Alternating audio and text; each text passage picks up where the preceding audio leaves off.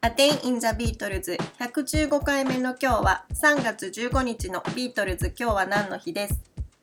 1961年の3月15日。この時ビートルズのメンバーでベースを担当していたスチュアート・サトクリフが正式にビートルズを脱退し恋人のアストリッド・キルヒェルの住んでいるハンブルクへ旅立ちました。残るビートルズのメンバーも前の年のハンブルク巡業の時に国外退去処分となっていたジョージとポールとピートにやっとドイツへの入国許可が下りて4月からの2度目のハンブルク巡業のためにスチュアートに少し遅れて3月末にハンブルクへ向かっています。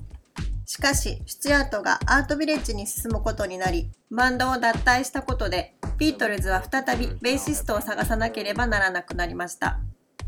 1960年のハンブルク巡業の後、イギリスへ強制送還された3人と、ジョンはリバプールへ戻ってきましたが、スチュワートはその時もアストリッドのもとに留まっていました。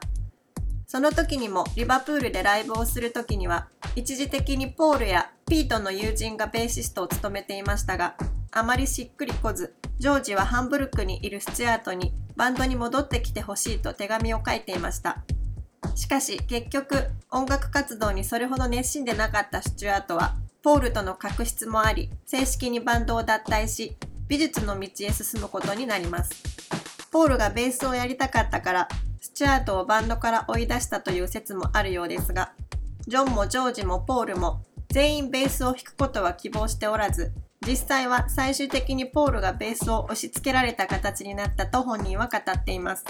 後にポールはベースなんて後ろの方にいる冴えないデブが弾く楽器だと思っていたからね、と、ちょっと聞き捨てならない発言もしていますが、結果としてビートルズのベースはポール以外にはあり得ず、私たちはステージ上のビートルズのあの美しいフォーメーションを見たり、ポールの独特のベースラインを聞くことができるようになったので、この時のバンドの決断は間違っていなかったのだと思います。ポールはこの頃からビートルズの演奏力に対して結構神経を尖らせていた部分があったようで、そういった部分が少し後に起こるピートの脱退につながる一つの要因にもなったのかもしれません。A Day in the Beatles 115回目おしまいです。